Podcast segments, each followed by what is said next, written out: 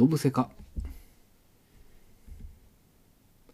動物世界機構略してドブセカにようこそ、えー動物好き野郎ことドブ野郎です、えーこの番組は動物は好きなんですけれどもよくわからない私ドブ野郎が主に動物園にいそうな動物を調べた内容でね、えーただべちゃくちゃ喋る番組です、えこの番組を聞きながら動物園を回れば、え日が暮れてしまうのでご注意ください、え折を見て、え進化論の歴史やらそういう生物の歴史についても触れていきたいと思います。今回はね亀です、えー初爬虫類となります、えー皆様はね亀と聞けば何を想像しますかね。まあ大体亀といえばずんぐりとした体格に四足歩行で最大の特徴ともいえる甲羅を背負っているというような想像をするかと思います。まそれとねウサギと亀の童話とかドラゴンボールに出てくる亀仙人のペットのウミガメとかね、えーネバーエンディングストーリーに出てくる亀とか、えーファインディングニモに出てくる亀とかえー所狭しとねいろんな場面で亀は出てきていると思います。まあ、今更亀って言われても知っとるわって思うかもしれませんけれどもまあね、えマジでってなるかもしれない大変魅力あふれる、えー面白い動物です。また調べるとねとんでもない量のね文献がありまして深遠な動物なので、まあ、私の放送する内容はね、まあ、だいぶ浅い内容であることを最初に断っておきます。まあ毎回そうなんですけどね。えーまあ亀というよりね大きなくくりで、えー放送してしまっているので、まあ、どこまで放送するのかね、えーすごい悩みましたが、まあ、亀の概要を知っていただいて、えー今後細分化した亀をね紹介していけたらいいなと思っております、まあ、ちょっとウミガメの分量多めですけども今回ねそんな誰でも知っていると思われるメジャーな動物である亀さんですけれども、まあ、これまた生物の掟破りを行って、えまあ、学者を悩ませている不思議な生き物でした。ね、改めてね、えー亀を思うとねこの子どうなってるのって思わなくもないですよね。ということでね、えー亀の基本情報からいってみましょう。ねえー亀はね、えー基本的には暖かい海や陸に幅広く分布しております。まあ、世界中にいると言われている亀はね約300種類ほどいると言われております。調べてみてふと思ったことはね、えー水陸両方に分布して生態系を獲得している生物って、まあ、亀くらいしかいないんじゃないかなってちょっと考えてたんですけども、まあ、海蛇とかの蛇もね意外と水陸ともに半島を広げている、えーところもございました。で亀のねち、まあ、大きさ、えーまあ、小さいのは9センチから最大級のオサガメが2メートルくらいの、まあ、亀が存在してさまざまな形が形成されております。まあ、亀はね、頭や手足をね出し入れするためなかなか全長を測ることができないので、えー甲羅の長さ、えー甲長と言われるもので測るのが一般的です。寿命は20年からねなんとね250年くらいまで生きた亀もいるとのことでまあ長寿の象徴とされているのはまあ間違ってなさそうですね。というかね250年ってね、えー江戸時代ぐらいから生きてるってことなんですかね。まあ、そういったのをねちょっと調べてみたら安永2年、まあ、与謝蕪村平賀源内伊能忠敬杉田玄白がいた時代らしいです。まあ、歴史のことはちょっとねよくわからないのでね、えーまあ、ちょっと置いときましょうということでね。普段何気なくね、まあ、見ている亀なんですけども、まあ、正確な分類ではないんですけれども、まあ、ほぼ陸上で生活する陸亀海に生息するウミガメで主に淡水の水場にいて、え陸にも出れる水陸両用の、えーまあ、水亀と存在しております。ではねその3種類のそれぞれの特徴をかいつまんでみるとまずは陸亀。まあ寸胴な体にねドーム状の大きく隆起して、えー、デコボコした甲羅、えー手足はね、えーずんぐりとしているものが多くてまあ水中での環境には適さないんですけれども陸上での歩行に適したどっしりとした足を持っています。で水亀なんですけれども比較的小柄で甲羅は陸亀よりは隆起が控えめ。で、えー、凸凹も少なくなってて滑らかになっていると。で、え足は指の間に水かきがあって泳ぐことも得意ですよってなってます。でウミガメは全体的にまあ起伏がなく滑らかで陸ガメと違ってだいぶ平らになっている甲羅。で、え手足はヒレみたいになっていて、え指や爪などが見えません。でオールのような役割で泳ぎに適した手足になっております実際ね分類を分けると、まあ、さっきみたいな3つではなくてですね、えーまあ、頭を中にしまえる典型的な亀っぽいのを線形アモクと呼んでで頭を甲羅の中にしまわないで、えー、首を横に曲げて、えー、収納する極形アモクという分類で分けられております。で首をしまえる亀とか、まあ、骨格なところで分類していると思うんですけれども、まあ、実際は首をそもそも収納できない亀もね多数存在します。ちなみにほとんどの亀がね、あの首を中にしまう線形アモクと呼ばれております。で極形アモクは横首亀とねそのままの名前の亀とかが、えー、います。でここからはね、まあ、ウミガメとか水ガメ陸ガメとかとね、えー、特徴をちょっと掘り下げていきましょう。ウミガメは線形アモクなんですけれども、えー、頭や手足を収納できません。リグガメの、まあ、特徴でもあるねドーム型で頑丈な、えー、甲羅だとね水の抵抗が大きいので海の中では上手に泳げず、まあ、捕食捕食されてしまいますなのでウミガメは甲羅を平らで薄く滑らかにして防御より素早く逃げるように進化したのだと言われております。なので収納スペースが甲羅の中に、まあ、ほとんどないんでしょうね。まあ、イルカもそうなんですけれども、まあ、泳ぐのに不適切なものはどんどん小さくなったり滑らかになっていきます。でなんか素早く逃げる、まあ、またまた亀が素早く逃げるってなんか想像できますかね、まあ、諸説あるんですけれども、えー、最大級のウミガメであるオサガメという亀は時速35キロぐらいで泳げるそうです、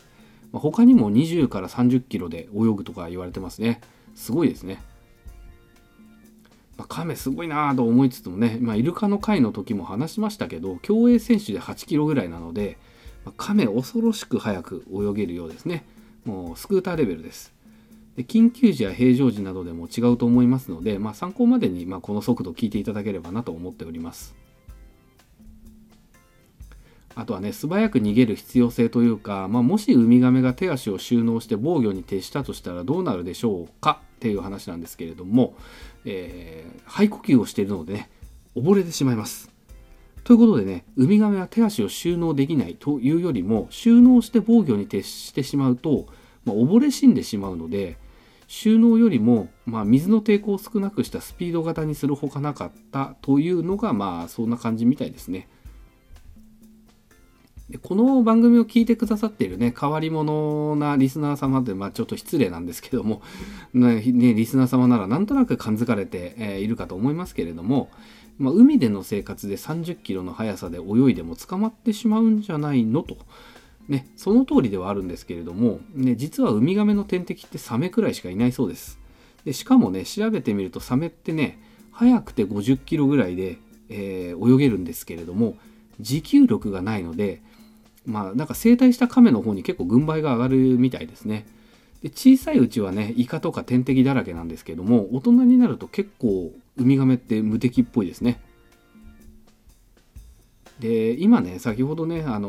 オサガメって話をちょっとしたんですけれども、まあ、これまた面白い亀で最大級の亀で甲羅の大きさが1.8メートルくらいになるそうなんですけれども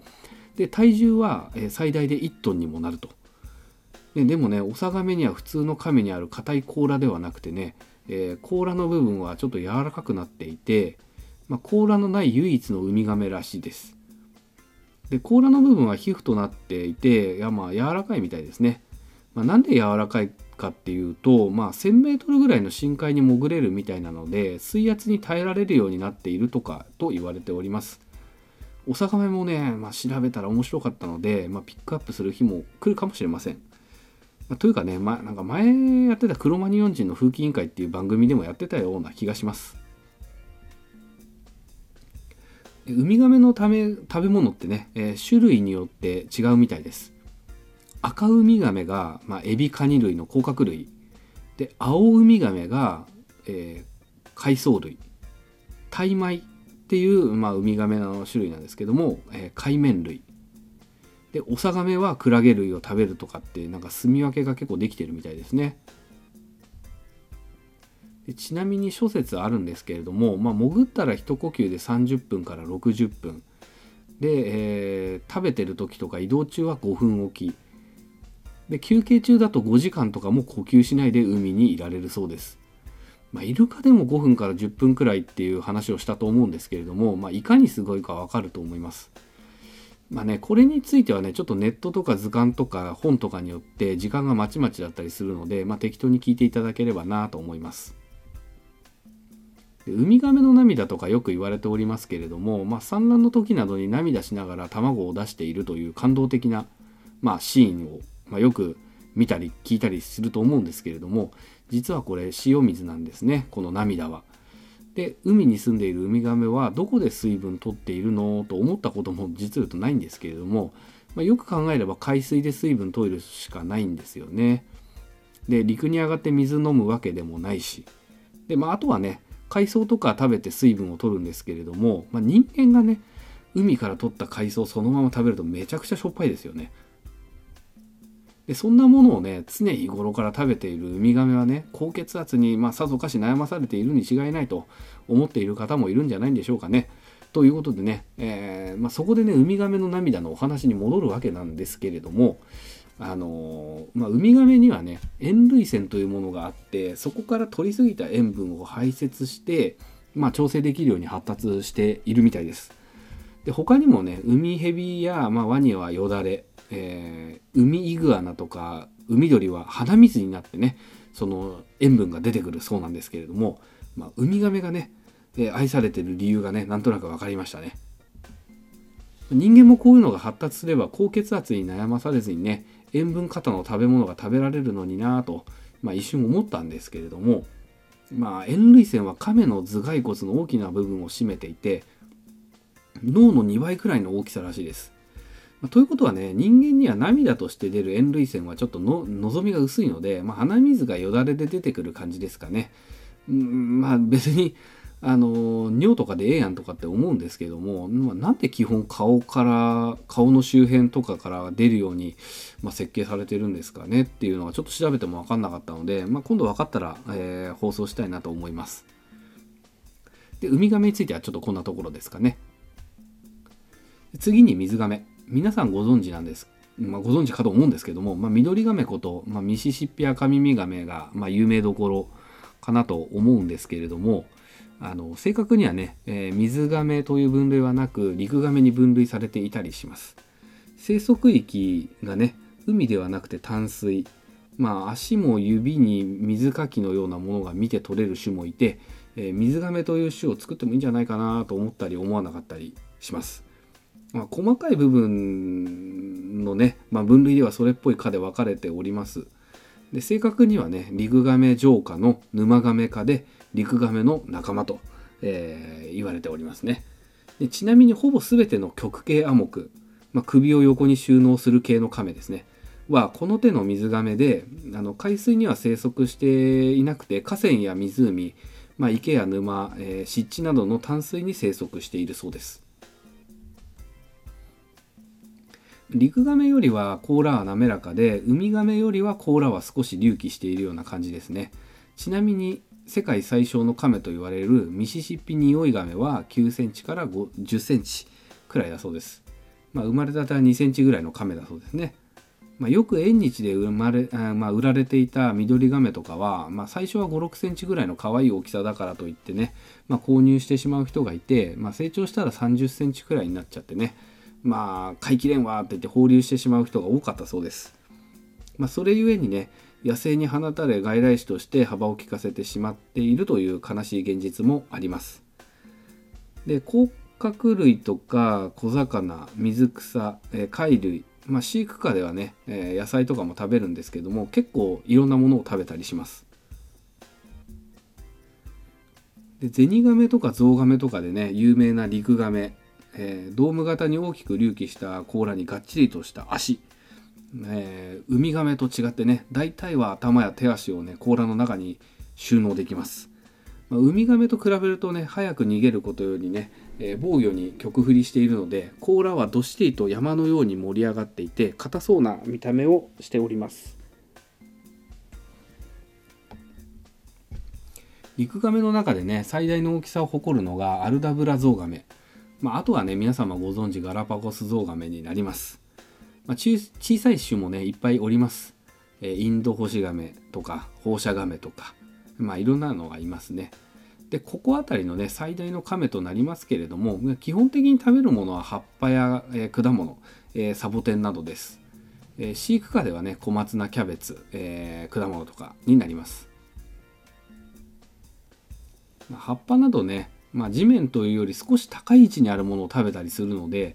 首が長くね、え伸びるようになっていてさらにね首周りの甲羅が若干アーチ状になっていてえー、首がより上まで届くように可動域を広げております。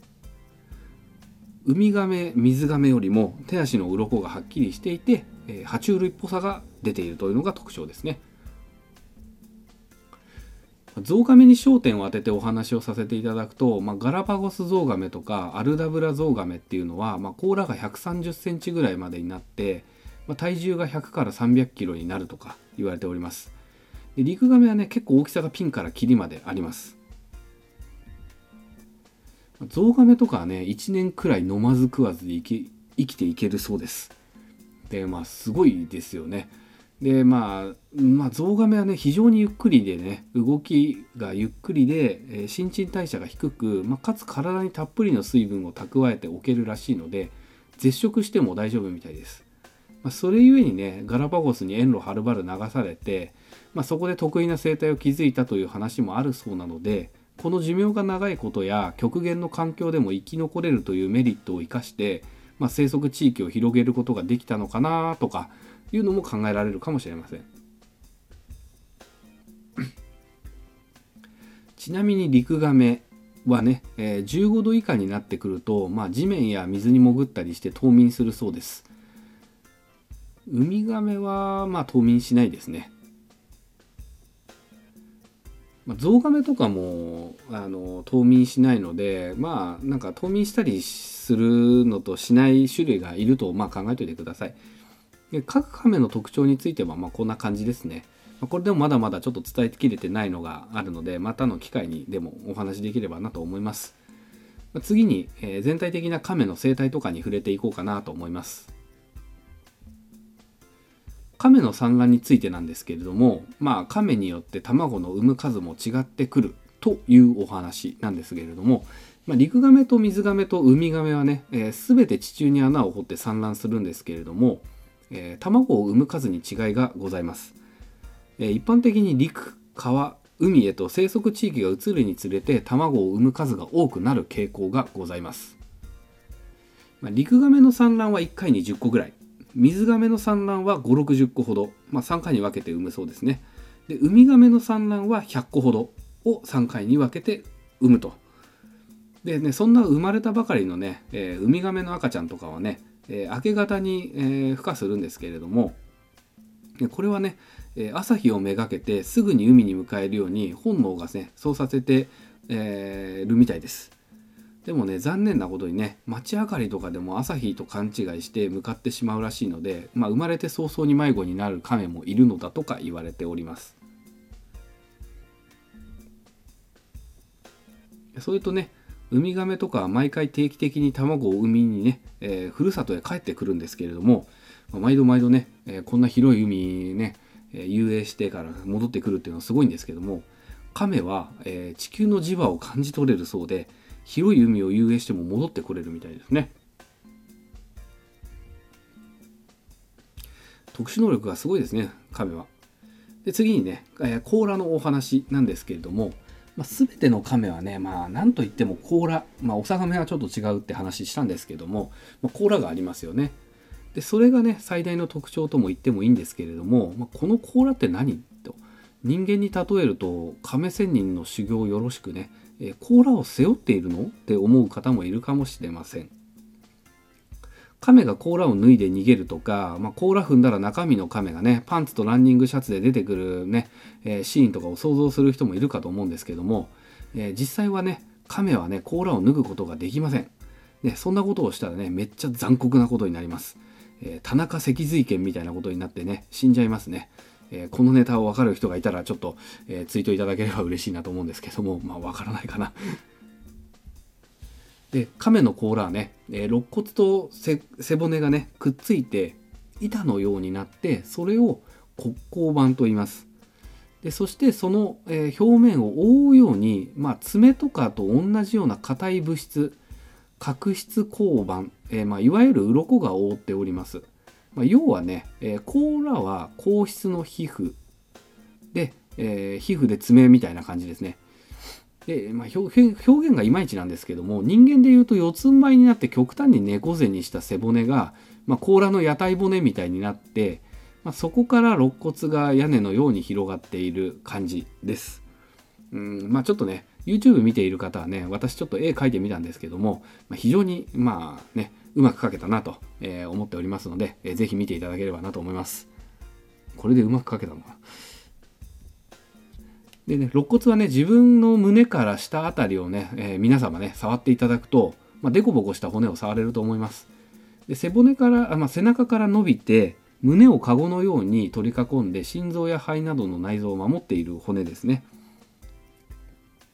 でそしてね、見た目にはわからない最大の特徴とも言えるのが、まあ、え、肩甲骨なんですね。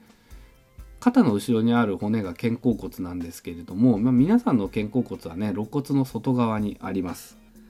で肩甲骨剥がしとかできる人は存在が分かりやすいかもしれません。で亀もね、えー、もちろん肩甲骨を持ってるんですけどもどこにあるかっていうと、えー、亀の肩甲骨はねなんとね、えー、肋骨の内側にあります。で背骨を持っている脊椎動物の中で肋骨と肩甲骨が逆転しているのは亀だけとなってるんですね。まあなんかよくわからないかもしれませんけども肋骨を肥大化させてその中に肩甲骨ごと人がすっぽり入ったというイメージです。まあ、そしてね、えー、肋骨の上に皮膚がありますけれどもそれが爪のような硬い角質となり、えー、鱗のように硬くなって甲羅が形成されたようです。まあ、なんとなく外骨格のようなそんな感じですよね。まあ、でも大きくならないとされている外骨格なんですけれども、まあ、亀は大きくなるしと、まあ、気になったので調べてみましたけれども詳しい説明はちょっと難しいのではしょりますが、まあ、結論としては極端に表層に位置した内骨格だそうです。一般にはね、えー、甲虫昆虫とか、まあ、カニみたいな生物を外骨格といってえー、丈夫な外装で体を守ってくれるんですけども成長に応じて大きくなれないデメリットがあります。逆に内骨格は運動の視点となる骨格の外に、えー、筋肉があるので運動効率がいいとされているんですけれども外からの衝撃に弱いというデメリットがあります。ということはね亀いいとこ取りじゃないと、まあ、遅くても、まあ、自然界で生きての生き延びてこれた片鱗がね少し垣間見ることができたのかなと思います。なんとなくイメージできたでしょうかね。まあ、そんな不思議な甲羅はどのような過程を経て、えー、形成されたのかちょっとお話ししたいと思います。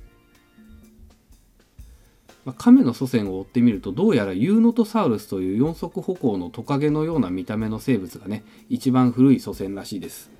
亀ってなんでどういう経緯をたどってこんな、えー、甲羅を備えるようになったのって長年学者を悩ませていたそうですそのユーノトサウルスの特徴というのが、まあ、腹部というかね、まあ、肋骨の部分が円盤でも食べたんかっていうくらい極端にお腹が横に広がっておりました。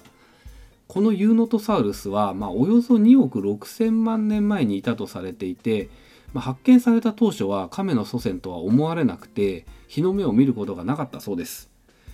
でユーノトサウルスにはねまだお腹にも背中にも甲羅らしいものが見当たらずただのずんぐりとしたトカゲか何かと思われていたとか言われておりますね。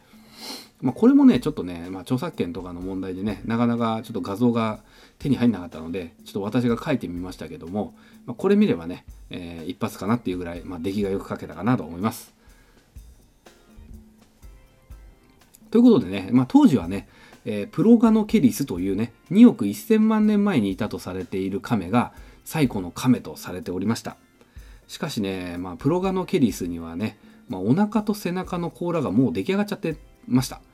で亀の祖先であることは間違いないけどどうやって甲羅ができたのかっていうのがね200年くらい、まあ、長年研究者の方々は考えていて2つの考え方が対立していたそうです。一つは外敵から身を守るために最初に角質が硬くなって甲羅の前身として、まあ、アルマジロとかのような硬質な皮膚角質になりそこから肋骨とかがその角質に融合して甲羅になっていった。まず身を守ることを考えたら甲羅はいつできるのか先でしょっていう考え方と2つ目は、えー、亀が受精卵から細胞分裂をしてからの発生過程を考えると肋骨の形状が先なのでは甲羅はいつ変化するのか後でしょっていう考え方に分かれておりました。甲羅が先か肋骨が先か皆様はどちらの考えだと思いますかね？そしてね天気は訪れました。なんか物語っぽいですよね。いいですね、えー、2008年中国のある研究グループが2億2000万年前の亀の化石を発見しました。プロガノケリスより1000万年前くらいまあ遡れたんですね。その名もオドントケリスと言います。でなんとねこの化石はねお腹の甲羅が形成されているものの背中の肋骨部分はそのままで、えー、角質は形成されていなかったのです。ということはこの論争には2つの考え方があったんですけれども肋骨の形状変化が先で甲羅の発生が後だったんですね。まあ、というかねちょっとね調べてて驚いたのがね、まあ、甲羅が発生が後だったとかっていうのはそうなんですけどもお腹からできたっていうのがちょっと驚きましたね。でその後ね2015年にパッポケリスっていう2億4,000万年前の化石が見つかって、まあ、お腹の甲羅はまだ完全ではなくてお腹の部分の頑丈な肋骨が形成されていたと。でやっぱりこの子にも背中の甲羅はまだなかったとされていると、まあ、見られなかったということなんですけれどもでそこでねもしかして円盤食ったんじゃねって思われていて角質がなかったためにほっとかれたユーノトサウルスが実はこのパッポケリスの前じゃないの？っていうことで100年前に見つかっていたにもかかわらず最近脚光を浴びることになったそうです2016年にはアフリカでかなりね完璧に近い形で、えー、なんか発掘されて、えー、生態とかも垣間見えることになったと言われております。でユーノトサウルスは、まあ、どんな、えー、ことが垣間見えたかっていうと、まあ、2.5メートルほどある大型でお腹にも背中にも甲羅がないけど、まあ、背中には幅広な肋骨が線状に広がっていて、まあ、分厚い肋骨だったと。でこのユーノトサウルスはお腹がずっしりとしているためか、まあ、あんまり外敵から逃げるというよりは穴に潜って生活をしていたかもと考えられており穴を掘るのにがっしりとした前足でモグラのような手足の向きになっていてかつ先端が尖っている頭蓋骨だったので地中に潜るのに適した形だったと考えられておりました。ということを前提にね今の亀を見てみると、まあ、確かに卵を産む時に穴掘るしえー、手足は後ろに土をかき出せるような形をしていて、まあ、意外と地面にまっすぐじゃないんですね。あのゾウガメとかの足ってなんかズドンってなんか地面にまっすぐになんかね下ろされてるような感じだったんですけれどもまあちょっと画像とか見ていただくと分かるんですけれども、えー、土を掘るのに適したような、えー、足になっててでウミガメの手足もねがっしりとした前足のおかげで力強く泳ぐことができるのかと思います。でしかも一部の亀はね冬眠する時に土に潜ったりするっていうことで、あのまあ、潜っていたっていうような考え方はあながち間違いじゃないのかなと思います。とね先ほど言ったような亀の生態の話に戻ってくるわけなんですけれども、あのまあ、今の亀と昔の亀を照らし合わせるとこう土の中でっていうことのねえー、進化と進化をしてもちょっと変わらない部分があったりとかする部分が見え隠れするのがね楽しいですよね。でもなんでこんなユーノトサウルスは逃げにくい体にわざわざなったのかなと。まあ、あまり深く考えてないんですけれども、まあ、例えば周りが速いしもうこのままだと逃げきれんわーってなって、まあ、土に逃げるんだけど、まあ、今の体だと大きいし2.5メートルもあるので土の中苦しいから、まあ、押しつぶされないように肋骨頑丈にしとけばまあ、土の中でも苦しくないかなとか。でそしてどんどん肋骨頑丈になって、まあ、甲羅みたいになってきた時にはあれ？俺もしかして防御力強すぎじゃね？外出るかってなったのかなとか想像しております。まあ、実際は俺強えとかでね外に出てきたわけじゃなくて外に出てきた亀の祖先の防御力が高くてまあ、必然的に生き残ったっていうような、えー、ストーリーもあるのかなと思いますけれども。で甲羅の構成をねちょっとまとめてみるとね、まあ、甲羅のほとんどは胸郭で構成されていて、えー、肩甲骨がこう、まあ、肋骨の中に入っていて亀の甲羅は、えー、肋骨、まあ、あばら骨と背骨がくっついて板のようになったものでこれを骨甲板と言いますでその上をコーティングするように薄い鱗が覆っておりこれを角質鋼板ということですね。で甲羅を構成するものはほとんど骨で甲羅の中に内臓を詰めている感じでございます。でアルマジロなどのね似たような体の一部が硬くなった生き物っていうのはいるんですけれどもまあ肋骨まで硬くなってるやつはね、えー、亀しかおりません。こんなね強い防御力を誇る亀なんですけども実は呼吸がちょっと大変らしいです。まあ人が呼吸をしてみるとどうでしょうかね。息を吸ったり吐いたりするとまあ、肋骨もそれに連動して上下したりして動いたりしますよね。まあ、お気づきかと思うんですけども亀の肋骨ってどうでしたっけ？まあ甲羅でねガチガチに固まってるんでね、えー、呼吸で肋骨が動くわけではないんですね。なので肋骨が広がらないので、まあ、息を吸うのも肺が膨らむ余白がないので大変だったりします。亀は横隔膜のようなものはなくて、まあ、息を吸った時に肺を引っ張る筋肉と吐いた時に肺を押す筋肉と2つあるそうです。で肋骨が稼働しないので肺の伸縮で中の臓器も押されたりするそうですね。ま呼吸をするのはちょっと大変そうなんですけれども特殊な呼吸法を行う亀もおります。淡水に住む亀はね、えー、冬になると水の中で冬眠します。冬眠している間は心拍数を1分間に12回程度に抑え酸素も水に含まれている分のみで事足りるのでお尻の穴で酸素を吸収して冬を過ごすそうです。で尻で呼吸するというかまあ水中に含まれている酸素をお尻の穴から腸を経て、えー、受動的に吸収するという何ともすごいことをやって6ヶ月遅刻過ごすそうですね。亀が水の中にいる間、まあ、冬眠してお尻から酸素を微量に吸収するだけで大丈夫なように代謝を極限まで抑えてコントロールできて、ちなみにね、えー、尻の穴と言っておりますが、まあ、うさぎの回とかでも話をしたんですけれども亀はね総排泄口というね、えー、排泄も産卵とか一つの、まあ、穴でいくつもの役割のある尻の穴なんですけれども、まあ、限られた亀のみなんですけれども淡水の亀の総排泄口は、まあ、酸素を取り込むことすらできる、えー、総排泄口を持ってるというわけです。まあ、亀ってすごいですね。いろんな特殊能力を持ってますね、実はね。あとね、甲羅に関する雑学なんですけれども、まあ、よく亀は日光浴をしております。まあ、飼育されている方もわかるかと思うんですけれども、まあ、若いうちに日光浴しないとね、甲羅が柔らかくなってしまう、くる病という病気にかかってしまうからなんですね。で他にもね、体温調節、えー、寄生虫の除去、えー、皮膚病の予防、えー、ビタミン D の栄養吸収などが挙げられております。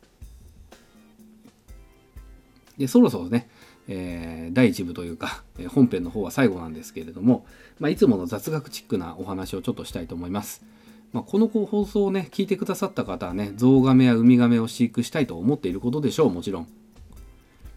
ね、どうやらね、アルダブラゾウガメはね、飼育してもいいらしいです。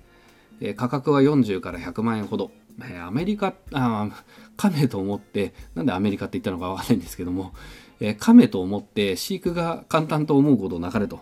アルダブラゾウガメはね、甲羅の長さが約120センチとかになって、約150キロ以上にもなる大型の動物になります。で、爬虫類なので、暖かい環境や日光浴ができる、まあ、環境に加えて、ちょっとした水場もないといけないので、まあ、食費もね、月に人間の食事代並みにかかるので、結構大変だと思います。でしかもね、寿命が80年から120年って言われてるので、もう逆に言うとね、あのー、もう生まれた時から飼育してないと一生面倒見てあげられないかと思います。で次の世代に引き継げは別なんですけれども、で次にね、ウミガメはワシントン条約やいろいろな規制でね、飼育することはできません。ね、というかね、ウミガメがね、えー、まあ、個人で飼育するにはちょっと難しすぎる気もしますけどね。で極端なゾウガメとウミガメの話にねフォーカスしてしまったんですけれどもまあ一般的な緑ガメやリクガメであれば飼育可能です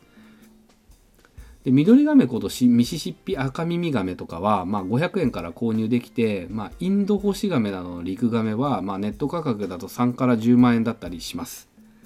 ま、淡水に生息しない、まあ、ザ・陸ガメとかはね結構値段がするみたいですね。ちなみに亀って冬眠するんでしょ？じゃあ暖かい環境いらないんじゃない？とかって思われる方もいるんでしょうけれども、まあ、亀はね、えー、冬眠はするものの、まあ、そのまま帰らぬ亀になってしまうこともあるらしいので、まあ、なるべく冬眠させないようにしましょうとはあのネットとかではいろいろと書いてありました。ちなみに亀って食べられる？って軽くネットで調べたらね普通に美味しいらしいです。緑ガメとかは外来種としてまあ、減らす目的で捕獲したものをイベントかなんかで提供しているらしく、まあ、唐揚げとかでレバーとか臭みもなくて美味しいらしいですね、まあ、淡水なのになんか結構そういったのは臭みもないっていうのはなんか意外でしたけどね。で鉄腕ダッシュとかでもやっていたとか言われてます。で普通に考えればすっぽん食べられるしね。まあそんなおかしな話ではないですよね、まあ、ちなみに亀をひっくり返して甲羅丸焼きにして食うらしいです。でウミガメはねさすがに食べられるみたいなんですね。えー、マジかとね、ちょっとね、あの驚いたんですけども、まあ、ウミガメのように熱湯をね、泳いでいたらね、えー、小笠原諸島の島寿司というお店で食べられるとかね、某ね、えー、熱い胡椒の美食というね、グルメサイトに載っておりました。まあ、あっさりしていて馬肉に近いみたいです。まあ、日本の一部ではね、年間100匹ほど捕獲していいそうなので、まあ、限られた場所でしか食べられないそうなんですけれども、まあ、食べることはできるそうですね。というわけで、えー、本編は終わります。まあ、後半はね、だいぶいい加減な話をしちゃいますが、まあ、よければ聞いてください。それでは、またねドブ野郎の一人反省会。ピンポンパンポン。今回ちょっと動物の生殖器のお話をすることがありますのでご注意ください。ですが、動物の話をするためには生殖活動等の、えー、話は切っても切り離せない大切なお話なので嫌がらずに聞いてください。はい。いやまあ、長いですね。まあ、要点をまとめられない自分が恨めしいんですけれども、まあ、亀の情報も多すぎなのもちょっと悪いですよねと。えー他人というかタガメの、えー、せいにしちゃってるんですけども、まあ、いかがだったでしょうか、えー、私はね人生でこんなに亀に焦点を当てて考えたことなかったので、まあ、新鮮で楽しかったです。まあ、どの動物もね、えー、私はね好きなんですけども、まあ、あんまり考えたこともなくただね、えー、ねまあ、見てただけみたいな感じなんですけれども、まあ、こうやって機会があっていろいろと調べてみると本当に面白いですね。でもね、実はまだまだ、えー、全然話したいことが亀についてはあるんですね。まあ、今回はこれくらいにしてね、また亀2とかね、収録しても良さそうかなと考えておりますが、まあ、他にもね、放送したい内容いっぱいあるので、まあ、いつになるのかわかんないんですけども、ちょっと気長に待っていただければなと思います。で亀の分類とか説明してて思ったんですけども、まあ、ウミガメ、水ガメ、陸ガメ、線形亜目、極形亜目、結局どんな分類と説明している自分がね、瞑想入りしてしまいましてね、聞いている方は余計わからないと思いますので、ちょっと補足しますと、まあ、深く考えないでください。でどうでしょうかね。これの方がスッキリしますよね。え投げるなって？まあね、ちょっとややこしいのでね、まあ、軽く聞き流してほしいんですけども、まあ、要は、亀は亀目として存在していて、そこから線形亜目や極形亜目っていうの2つに分かれて、でほとんどが線形亜目なんですけれどもそこからウミガメと陸ガメに分かれていてさらに水ガメと呼ばれるような沼ガメ科とか、えー、ゾウガメとかの、まあ、細かい分類に派生する感じです。とまあね今回初爬虫類なんですがまあどうしようかな調べようかなと悩んでおりました。でなんでかっていうとね爬虫類に手を出すとね終わらないんですね。完全に私の偏見なんですけども爬虫類って、まあ、他の生物と比べてもね、えー、かなりねキャッチーな不思議をいっぱい抱えてる種なんですね。でただね私が個人的に気になる部分がぶっ刺さっているだけなのかなとも思うんですけども、ま、なのでね勝手に手を出すかためらっていたんですけれども、まあ、とりあえずはいろんな種を紹介してみて、まあ、そこから先はいろんな細かい種類の、えー、動物を、えー、短く説明していきたいなというプランです。短くできるのかどうかわかんないんですけども。まあ、最初はね亀って甲羅なんて背負って生活大変じゃないの？効率悪そうだよねとか、えー、人間にとっては襲ってこないし遅いし、まあ、甲羅持ちやすいというねこんなんで大丈夫なのと思っておりましたが、まあ、しっかりカスタマイズされた甲羅、えー、実は自然界では防御力が最強で、えー、絶対防御のガーラの状態だったみたいですね。でね、しかもね本編で言った通り完璧な代謝コントロールによって、えー、環境の変化にも強く長生きゆえに半島を広げてきたわけです。しかしね、えー、最悪な天敵が出てきてしまったんですね。それはね人間です。えー、今まではね原始的な攻撃しかしてこなく爪や牙なんかでは防ぐことができたんですけれども、え、手先手先がね器用でね、えー、道具を使わ使われるわね。火を使って丸焼きにしてくるわでね。神にとっては迷惑極まりない存在が出てきたわけです。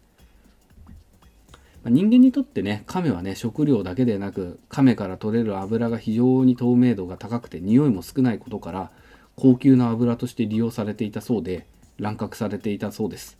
で一時期全ての亀が絶滅の危機に瀕したことがあったと言われておりますね、まあ、なかなか罪深いですね。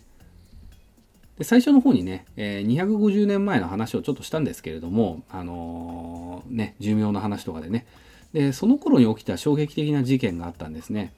で1791年頃です。で江戸市中の銭湯のね男女混浴を禁止にしたらしいんですよ。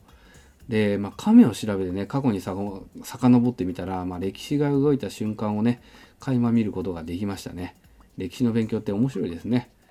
まああのあんま深い意味はないんですけどね。たまたま250年前あたりを調べたら出てきただけなので。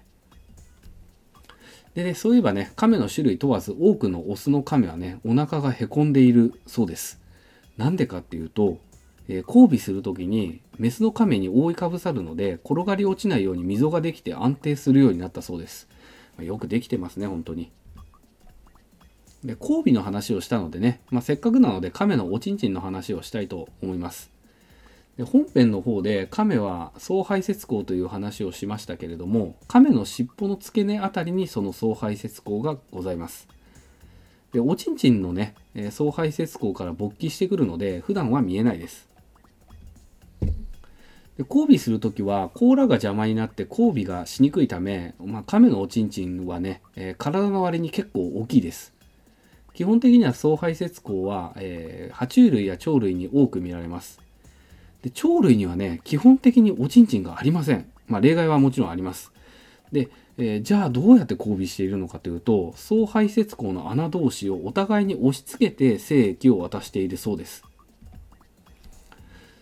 総排泄口の話をしたりね、まあ、爬虫類を調べてみると、まあ、鳥類とかはね、爬虫類から派生したんだろうなっていうね、まあ、近年恐竜には、えー、羽毛が生えていたりとかね、えー、進化のルートみたいなのが垣間見えて本当面白いですよね。まあ、ここからはね、ただただキャッチーな話をちょっとしたいんですけれども、まあ、本編では触れていなかったんですけども、写真で見るウミガメって意外とね、えー、甲羅綺麗なんですよね。これってね、あのニザダイとかっていうね、えー、お魚とかがね、いろんな生物が亀の甲羅にくっついてるね、微生物や藻とかを食べているそうです。まあ、なんだかね、平和な共存関係を築いているそうですね。であとはインドでは神の獣と言われている真珠だとか、まあ、中国では吉兆とされていたり日本だと長生きの象徴とされていたりとね縁起のいい動物ですね、こういう歴史を見るとまあ面白そうですよねと、まあ、機会があればまあ調べようかなと思うんですけども、まあ、実際ねそんな興味ないんでね、あのー、ちょこっと触れられたら触れようかなと思います。でネットでね亀の肋骨を調べていたらね亀の甲羅はあばら骨っていうね映画が昔やっていたそうです。で2020年、えー、2022年、10月28日ってね結構最近っちゃ最近なんですけどね内容は全く知らないんですけども、まあ、サイトだけ飛んでみたら結構ねトラウマになりそうな骨格をした人間が主人公の映画みたいですでどうやらねいろんな動物の骨格が人間に適用された世界みたいですでホームページのストーリーによると亀田亀郎は、えー、冴えない学園生活を送るごく普通の高校2年生。本音はあばら骨の中に隠して過ごしている。ある日親友のカエル川エルタカがえー、人助けをしたニュースが瞬く間に拡散し生徒会長を目指す学園のスーパースターライオン寺ライオウたち上位グループの目にとどまる。突然彼らの仲間入りをしたカエル川。嫉妬と劣等感に苛まれる亀田。2人の友情の行方は？そして生徒会選挙当日骨と骨がぶつかるセッションが始まる。骨が変われば世界が変わる。これはとある高校生の高校生たちとあばら骨の葛藤と成長の物語だそうです、えー、なかなかに香ばしい気配がする映画ですよね。次いきます、えー、亀といってもね、えー、陸亀は英語でトータスというらしく、えー、ウミガメはタートルというそうですよえん？ミュータント・タートルズの皆さんは実はウミガメだったの？っていう話です。と、ちょっとね、え、キャッチーなネタが調べている間に出てきたので、まあ、ろくに調べもせずね、こうやって放送しております。まあ、今回はね、亀の概要の説明とかね、ご紹介でございました。今後はね、亀を取り上げるときは単体の生態をご紹介していくと思います。ま、それか亀2で放送するかな。まあ、内容によってはそうしようと思います。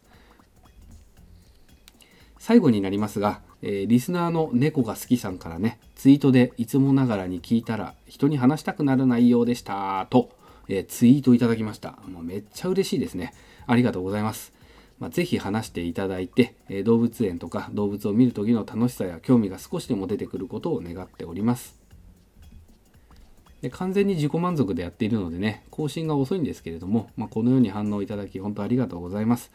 これからもよろしくお願いいたします。と、まあ、コメントをいただいたらね、容赦なく取り上げていこうと思いますので、えー、ツイートとかしていただければなと思いますので、今後もよろしくお願いします。まあ、以前にね、X でつぶやいていたらね、その猫が好きさんからね、なんと動物のリクエストをいただきました。まあ、本人はそのつもりはなかったかもしれませんけれども、まあ、どんな動物かというとね、えー、どんな動物がリクエストされたと思いますかね？まあ、猫です。えー、ありがとうございます。まあまあ、わかりやすすぎましたね。まあ、おそらく私レベルではね、猫が好きさんを満足させられる放送ができるか、ちょっと甚だ疑問なんですけれども、まあ、気合を入れて頑張ってみようかなと思います。で、猫の資料にはね、こと書かないのでね、えー、うちの猫を撮影しまくるのでね。ということでね、かの動物の情報量に圧倒されるドブ野郎、なすすべもないまま適当な放送をしてしまうのか。次回、猫襲来。それではまた。バイバーイ。